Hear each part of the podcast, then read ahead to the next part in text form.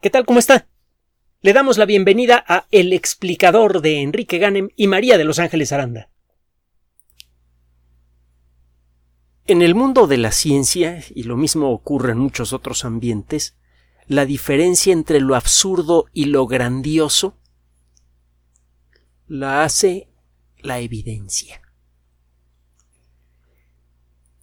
Alfred Lothar Wegener fue un eh, eh, climatólogo alemán eh, con mucho interés en la geología, pero era principalmente meteorólogo e hizo fama además como explorador del Ártico, explorador polar. Hizo varias expediciones a Groenlandia, en las que dedicó tiempo para hacer trabajo sobre meteorología. Estudió corrientes de aire, corrientes de agua, etcétera, etcétera eh, propuso incluso una serie de ideas que luego fueron aceptadas en el mundo de la meteorología. Es un, uno de los grandes nombres en el mundo de en, esa disciplina, pues. Y eh, estuvo a punto de, de perder la oportunidad de ofrecer una de las ideas más extrañas en la historia de la ciencia durante la Primera Guerra Mundial. Fue llamado a combate como miembro de la Reserva. Afortunadamente fue casi al final de la guerra, pero le tocó eh, estar en el frente durante varios meses y como consecuencia resultó herido dos veces. Eh, estas heridas y su edad lo inhabilitaron para continuar en la lucha y entonces, en, en atención a la calidad de su trabajo científico, se le encargó eh, la labor dentro del ejército de hacer trabajo de meteorología. Tenía que viajar de una estación a otra. Viajaba continuamente a los Balcanes, a la región del Báltico. y en ese tiempo empezó a redactar un libro que opacaría todo el trabajo que hizo en vida. Le digo, en vida fue reconocido como un gran meteorólogo, y también como un gran explorador del Ártico, y con muy buenos motivos. Pero ahora recordamos a Alfred Wegener por un libro que por cierto puede descargar libremente del Internet. Y eh, se puede usted apoyar, como sucede con muchos otros libros de ciencia muy sabrosos como El origen de las especies de Darwin o el, el libro que se llama Principios de Geología de, de su amigo Charles Lyell. Usted se puede apoyar en el Internet para ver en la pantalla de su teléfono celular o de su computadora lo que este caballero dice en las páginas de su libro. El libro se llama El origen de los continentes y los océanos. Bueno, eh, ha cambiado un, poco el nombre en la traducción, pero no le va a costar trabajo encontrar el libro en, eh, en el Internet de manera perfectamente legal, gratuita, por ejemplo en el proyecto Gutenberg búsquelo. Es un librazo. La idea es suficientemente loca para ser correcta. Se acordará usted de esa eh, historia en el mundo de la física, pero que se aplica al mundo de, a, todo el mundo de la ciencia, y no solamente al mundo de la ciencia, también vale para el arte, por ejemplo, y para muchas otras cosas más. En alguna ocasión, Niels Bohr estaba exponiendo una cierta idea se levantó un joven investigador que por cierto luego se convertiría en uno de los grandes físicos de, su época.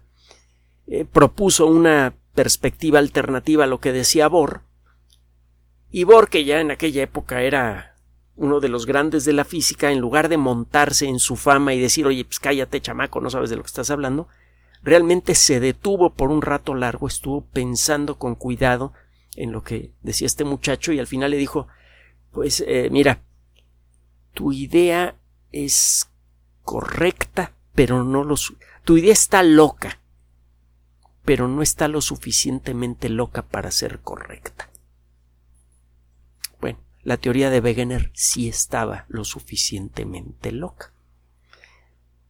Después de revisar con cuidado la estructura de las publicada de las rocas sedimentarias en la costa occidental de África y en la costa oriental del continente sudamericano, eh, después de revisar una serie de evidencias geológicas dispersas, Wegener propuso la idea de que los continentes se mueven.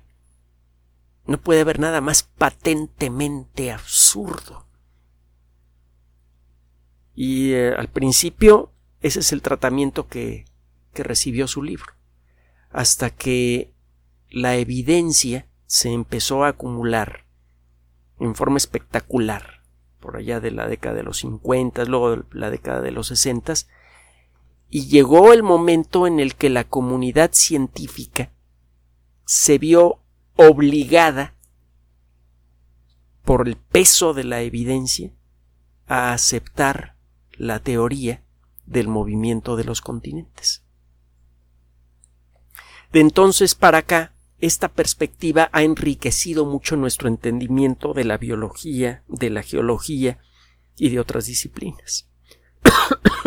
Incluso llega a nuestros propios hogares, porque en la actualidad y desde hace décadas, para construir algo, aunque sea una casa pequeña, si lo hace dentro de la ley, necesita usted una autorización para garantizar que la estructura de la casa puede soportar los, terremotos que eh, normalmente ocurren en el lugar en donde quiere usted hacer la construcción.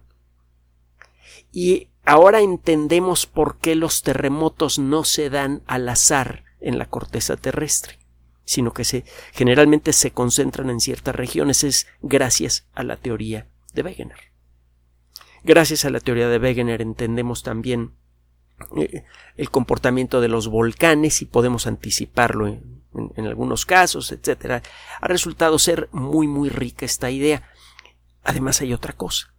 La vida en la Tierra sería esencialmente imposible sin las consecuencias del movimiento de los continentes. Es gracias a esta danza de estas masas titánicas de roca que se forman grandes cadenas montañosas que luego son arrasadas por la erosión. Esto libera sustancias cruciales para la vida, elementos químicos cruciales para la vida como el fósforo o el magnesio, que fácilmente queda atrapado en cristales minerales. Es necesario reciclar esos cristales minerales a través de la erosión y ese proceso solamente ocurre cuando se forman nuevas montañas. Estas montañas son destruidas por la erosión en un tiempo ridículamente corto, 10, 20, 30 millones de años cuando mucho. Como consecuencia de eso, consecuencia de la edad de la Tierra, el mineral, e, elementos químicos como el fósforo pues, estarían ya completamente fuera del alcance de, del ecosistema, porque ya habrían quedado atrapadas todas las eh, moléculas ricas en fósforo en minerales insolubles.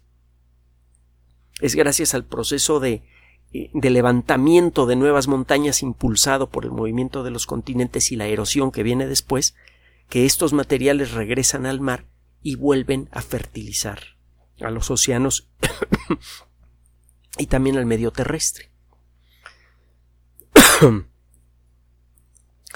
Eh, la teoría de Wegener entonces ayuda a explicar muchas, muchos elementos fundamentales de nuestro planeta ayuda a explicar la vitalidad geológica de la Tierra y ayuda a explicar la riqueza y la variabilidad de los ecosistemas terrestres.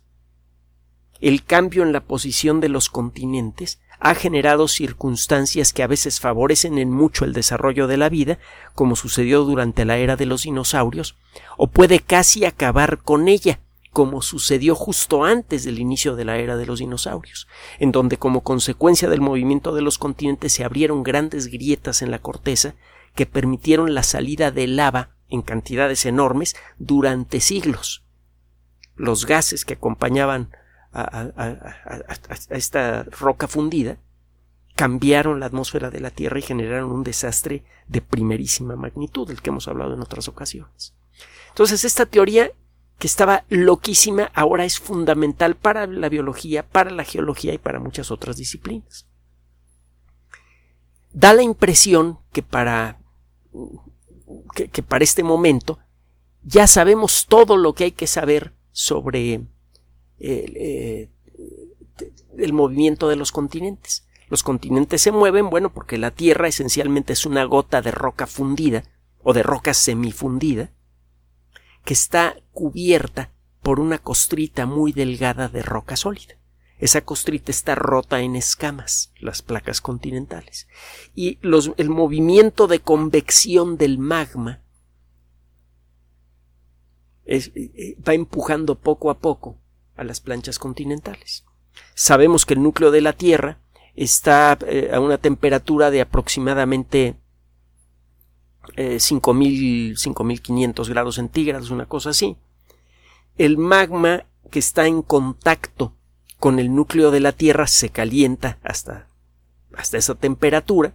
Eso lo hace menos denso que el magma de alrededor y eso debería permitir el viaje hacia la superficie de grandes burbujas de magma más caliente de lo normal que se va poco a poco enfriando según camina hacia la superficie, un viaje que le puede tomar 100, 200 millones de años. Cuando estas burbujas chocan contra la base de la corteza pueden agrietarla y puede salir lava por allí. Se vienen eh, eh, los eh, volcanes de punto caliente, como los que generaron cadenas de islas como las Galápagos, el, archipiélago de Hawái, etcétera, etcétera. El, movimiento horizontal del magma después de haber chocado contra la base de la corteza arrastra a la corteza misma. Y eso es lo que genera terremotos y todo este rollo. Está, muy redondeadito esto. Solo que hay un pequeño problema. Resulta que a la hora de empezar a hacer cálculos, cálculos detallados basados en nuestro conocimiento de la estructura de las, eh, de las rocas que hay en el manto terrestre. Acuérdese que la Tierra tiene un núcleo, tiene eh, una parte gorda que es el manto y luego una parte muy delgadita que es la corteza. La, parte más gorda de la Tierra, el manto terrestre, bueno, parece que está hecho de un material que a la temperatura y presión a las que se encuentra es prácticamente sólido. Se mueve pero muy lentamente. Parece que ese movimiento no debería ser suficiente para mover a las planchas continentales, según varios cálculos ser varios problemas que se están empezando a juntar para explicar por qué se mueven los continentes. Y es claro que sí se mueven, incluso lo podemos medir. Usted lo puede medir en casa. Ya se lo he comentado, con un receptor GPS que tenga una antena diferencial que no son muy caras. A lo mejor cuestan como mil quinientos, dos mil pesos, alguna cosa así, las más baratas.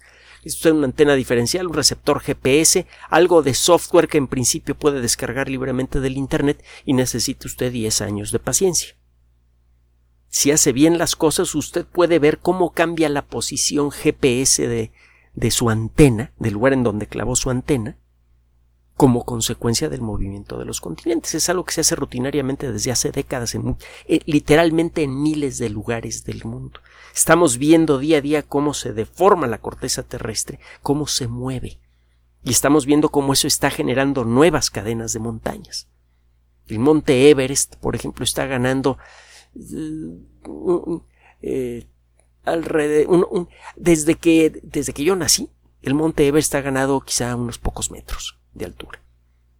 En un intervalo de una vida puede crecer algunos metros la montaña más grande del mundo eh, como consecuencia de este fenómeno. Pero bueno, ¿cuál es la causa de este fenómeno?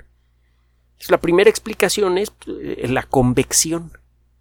La roca fundida que está en contacto con el núcleo que está súper caliente es más, eh, más ligera, menos densa que la que hay alrededor y eso le permite empezar a flotar hacia arriba la roca más fría que está en la base de la corteza comienza a viajar hacia abajo. Se forma una corriente de convección, una corriente de intercambio.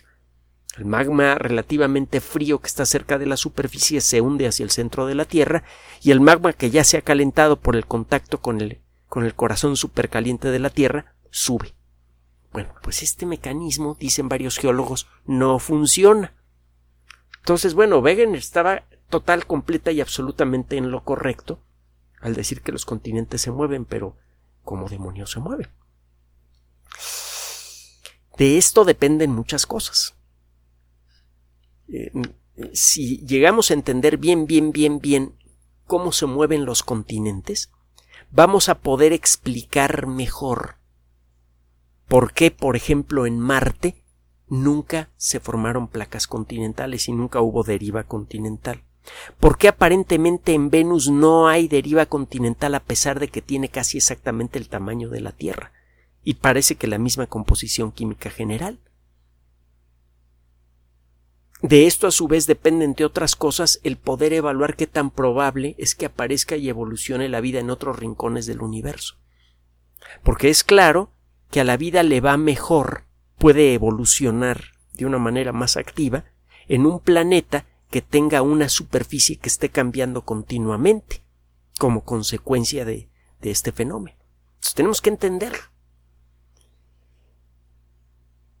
Y resulta que no lo entendemos. bueno, acaba de ser publicado un trabajo muy sabroso en eh, una revista que eh, es muy bien conocida. Es eh, la revista de la Sociedad Geológica de América, es decir, de los Estados Unidos, en el que un, trabajo, es presentado un trabajo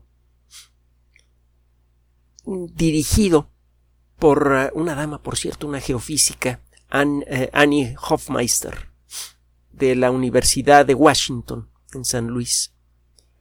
La propuesta es novedosa y cuando menos a la hora de hacer algunos cálculos iniciales funciona muy bien. Sabemos que la gravedad del Sol es lo suficientemente intensa para mantener a la Tierra girando a su alrededor, a pesar de la espantosa distancia que nos separa. Una bala de pistola o un avión comercial a toda velocidad tardarían casi 18 años en cruzar la distancia entre la Tierra y, eh, y nuestra estrella, asumiendo que viajar en línea recta y a velocidad constante. Es una distancia increíble. Y a pesar de esa distancia, la gravedad del Sol es lo suficientemente intensa para mantener a la Tierra en órbita. Y mire que la Tierra se mueve muy rápido, se mueve a casi exactamente 30 kilómetros por segundo alrededor del Sol. Para mantener un objeto de este tamaño y que se mueve a esa velocidad, pues el campo gravitatorio del Sol debe ser, es, lo podemos calcular, eh, debe ser eh, muy vasto. Bueno, eso es cierto. Y ese campo gravitatorio tiene efectos en nuestro planeta. Están las mareas, las mareas eh, en los océanos. Y hay otro tipo de mareas que usted probablemente desconoce, que son las mareas gravitatorias producidas sobre la corteza de la Tierra. Cuando el Sol pasa por encima de su cabeza, sin que usted se dé cuenta, el terreno que está usted pisando y todo lo que hay alrededor se eleva hasta unos 30 centímetros, dependiendo del lugar en donde esté y de algunas circunstancias. La Tierra está continuamente siendo deformada por el jalón gravitatorio del Sol. Y encima de todo tenemos un objeto cercano, mucho más pequeño que el Sol, pero mucho más cercano a la Tierra la Luna. La Luna genera una atracción gravitatoria sobre la Tierra que no es igual a la del Sol, pero sí es comparable. Entonces tenemos dos cosas que se mueven de manera diferente en nuestros cielos y que generan jalones gravitatorios importantes en la Tierra. Esto hace que la Tierra realmente no esté girando. Vaya, eh, si, somos eh, completamente precisos, encontraremos primero que la Tierra, que la Luna no gira alrededor de la Tierra, sino que la Tierra y la Luna giran alrededor de un centro de gravedad común. La diferencia entre la posición del centro de la Tierra y la posición del punto alrededor del cual giran la Luna y la Tierra es como de 600 kilómetros. Este, Este punto se llama baricentro. El baricentro no coincide con el centro de la Tierra. Está desplazado como 600 kilómetros. Visto desde lejos, la Tierra parece bailar, parece oscilar. Tiene un vaivén continuo, producido por el jalón gravitatorio de la Luna. Y a esto hay que agregarle el jalón gravitatorio del Sol, que complica aún más el movimiento de la Tierra. Como consecuencia de esto, la Tierra está siendo estrujada continuamente por el jalón gravitatorio de la Luna y por el jalón gravitatorio del Sol el ritmo con el que la Luna gira alrededor de la Tierra es muy diferente al ritmo con el que la Tierra gira sobre su eje. El ritmo con el que la Tierra gira sobre su eje es muy diferente al ritmo con el que la Tierra gira alrededor del Sol. Las tensiones gravitatorias producidas por el Sol y la Luna están cambiando segundo a segundo. Si estos movimientos estuvieran sincronizados, la tensión gravitatoria del Sol se concentraría siempre sobre, el mismo punto de la Tierra y la tensión gravitatoria de la Luna se concentraría sobre el mismo punto de la Tierra también. Pero eso no pasa. De hecho, no puede pasar, tendría que pasar una u otra. El caso es que la Tierra continuamente está siendo estrujada y este estrujamiento viene de distintos caminos, de distintas regiones diferentes. La Luna está estrujando a la Tierra y el Sol está estrujando a la Tierra también. Y eh, estos jalones solamente coinciden durante la luna llena y lo durante la luna nueva, cuando el Sol, la Tierra y la Luna están más o menos alineados. Durante el resto del mes lunar, el jalón gravitatorio de la Luna ocurre con un cierto ángulo con respecto al jalón gravitatorio que estamos experimentando del Sol. Si usted pudiera ver con gran precisión la forma de la Tierra, vería que continuamente está cambiando, que está eh, siendo jalada en distintas direcciones por dos fuerzas grandes, la de la Tierra y la de la Luna. En las capas internas de la Tierra, en principio pueden soportar estos jalones sin cambiar de estructura pero la corteza de la Tierra, que es muy delgadita, es, ahí la, cosa es muy diferente. La corteza de la Tierra, para usted y para mí, es algo muy gordo. El espesor de la, de, la roca sólida que forma, la roca sólida y relativamente fría que forma la corteza terrestre, es como de 40 kilómetros en los continentes, es el promedio. Hay algunos puntos en algunos continentes donde el espesor puede llegar a ser de más de 100 kilómetros. Se sospecha que en algunos puntos específicos quizá podría llegar a los 200. Pero el promedio es 40 kilómetros. En el mar, el espesor promedio de la corteza terrestre es como de 4 kilómetros, 5 kilómetros.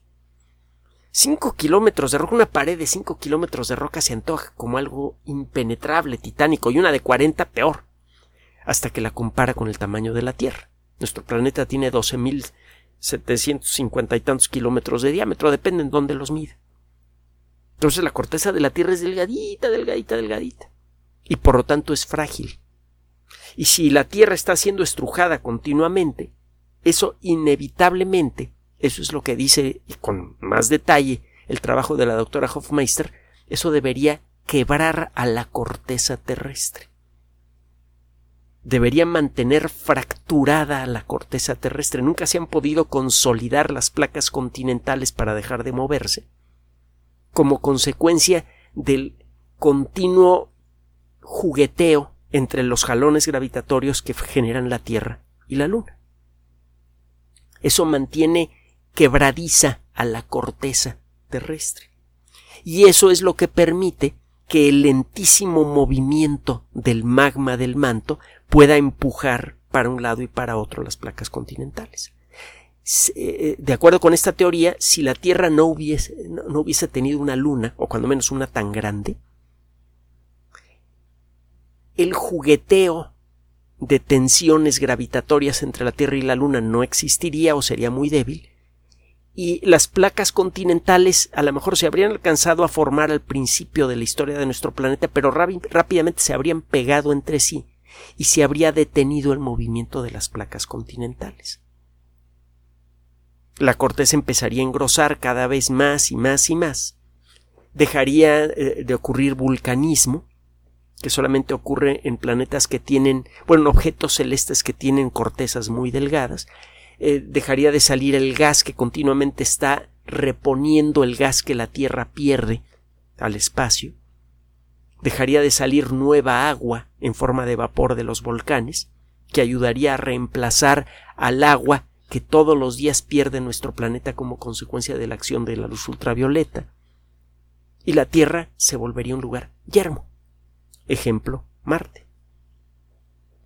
Venus no tiene movimiento de placas continentales, de acuerdo con esta teoría, porque no tuvo un planeta menor, pues una luna grandota, a su alrededor.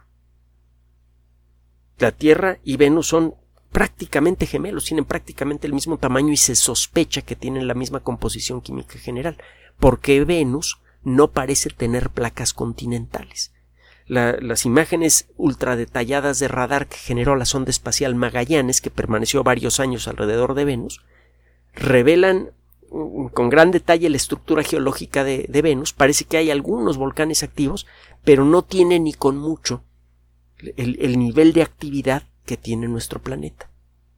¿Por qué? Bueno, parece que la respuesta la acaba de dar la doctora Hofmeister. Si esto es cierto, entonces se podría tratar de buscar. Eh, una primera verificación de esto es el caso de Plutón. Plutón es escandalosamente frío, terriblemente frío. Sin embargo, tiene una corteza activa que se está renovando continuamente, por eso hay muchas zonas en donde no hay cráteres. Plutón, al igual que todos los demás objetos del sistema solar, seguramente fue bombardeado de manera inmisericordia durante los primeros 800 millones de años de historia del sistema solar. De hecho, en algunos rincones de Plutón encuentra usted zonas riquísimas en cráteres, pero hay muchos lugares donde los cráteres fueron borrados. ¿Por qué? Porque la corteza de Plutón parece que está en continuo movimiento, en continuo cambio. ¿Por qué? Porque tiene un satélite grandote muy cercano, Caronte y el jugueteo gravitatorio entre Caronte y el Sol mantienen fracturada a la corteza de Plutón y eso permite el movimiento, el intercambio del material entre la superficie y el interior de Plutón. Si esta idea es correcta, entonces cambiaría entre muchísimas otras cosas la actividad de los astrobiólogos. Empezaríamos a buscar la manera de detectar exoplanetas que tengan lunas a su alrededor. Por cierto, acaba de ocurrir un descubrimiento de ese tipo hace poco. Parece que ya fue, ya han sido detectadas las primeras exolunas. Solamente aquellos planetas que tengan lunas grandes cercanas podrían tener condiciones similares a las que tenemos aquí, que son hasta donde entendemos especialmente favorables para el origen y evolución de la vida. Este descubrimiento entonces, por un lado, podría afianzar y mejorar nuestro entendimiento de una de las ideas más extrañas y productivas en la historia de la ciencia, la idea de Wegener, y además podría ayudarnos a buscar vida fuera del sistema solar. Es una idea extraordinaria que ciertamente merece atención y nosotros desde luego la mantendremos según vaya progresando la discusión de la comunidad científica especializada. Parece que nuestra existencia personal, individual, de alguna manera está influenciada por la luna. Por mucho tiempo muchas sociedades han creído que los grandes objetos celestes influyen en nuestras vidas en particular el Sol y la Luna. Se dice que eh, durante la luna llena eh, aumenta la probabilidad de, que ocurran cierto tipo de enfermedades, por ejemplo, que durante la luna, eh, la luna en cuarto es más probable que ocurran nacimientos de niños o de niñas. Se dicen toda clase de, de, cosas raras y a veces muy absurdas con respecto a, a la relación entre nosotros y la luna. La realidad es que si esta idea es correcta, y hay buenos motivos para creer que sí lo es, existe una relación profunda e indisoluble entre la luna y nuestra propia persona, pero una relación diferente a la que mucha gente imagina. La invisible, pero perfectamente tangible influencia que tiene la luna en la Tierra parece que ha hecho posible la evolución y por lo tanto nuestra propia existencia.